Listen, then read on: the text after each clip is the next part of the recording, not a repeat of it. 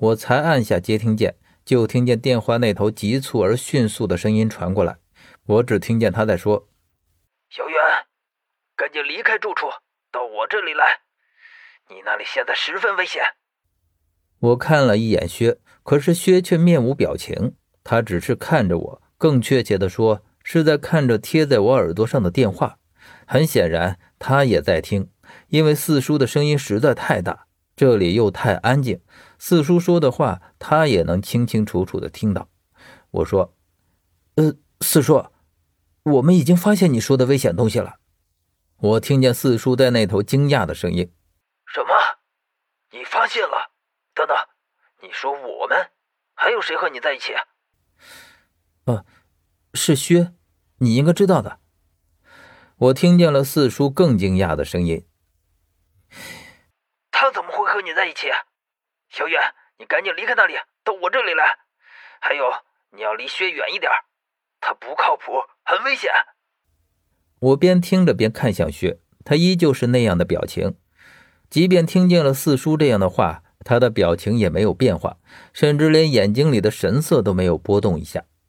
我现在没心思和四叔说这些，于是简短的回答：“哦，我知道了。”然后我挂断了电话。而这时，薛已经伸手拿起了坑里的食人俑碎片。我看见他重复着刚刚捡到食人俑碎片时的举动，用手指轻轻的在碎片内侧划过，依旧是一层白色的粉末粘在他的手指上。这个食人俑是被用过的，最先的虫已经风化了，现在我们看到的虫是被重新养出来的。食人俑的制造方法很残忍，有点像蛊术，可是又比蛊术要简单很多。蛊术最起码记住还会变成干尸，保持着人的形状，可是食人蛹里的人最后几乎完全都变成了虫，连骨头都不剩，因为整个人。都成了虫的食物。用来做食人蛹的人一般都是活人，在将他们制成食人蛹之前，他们会给这个人吃一种东西，叫做药引。说白了，其实就是虫卵。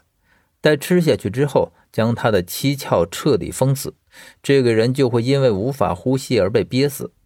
然后再用石灰、白石粉、童子尿以及一些特有的秘方，用水调匀了。接着就像贴墙一样贴在人身上，再放到阴凉处晾干，直到这层石膏彻底硬化之后，一个食人俑就算是做成了。食人蛹做成之后，再放到温暖的地方，一般是放在窑里烘烤，目的就是提高食人蛹的温度，好让尸体内的虫卵孵化。基本上这种烘烤只用小火，不能太热，否则里面的虫会耐不住而死去。这样。一连烘上三到七天，里面的虫卵孵化生长，再产卵，再孵化，直到里面几乎全部都已经是虫子为止。尸体彻底被虫吞食，一个完整的食人蛹就算是完成了。因为隔了食人蛹的关系，虫无法跑出来，被彻底困在里面。而随着温度的降低，虫会逐渐的归于休眠状态，直到温度适宜，或者是食人蛹被打碎，才会苏醒过来。因为食人蛹很容易碎裂，所以一般普遍被放在蚁种之中，用作陷阱。一旦倒斗的人不小心将它打碎，那里面的虫就会将它吃个干干净净。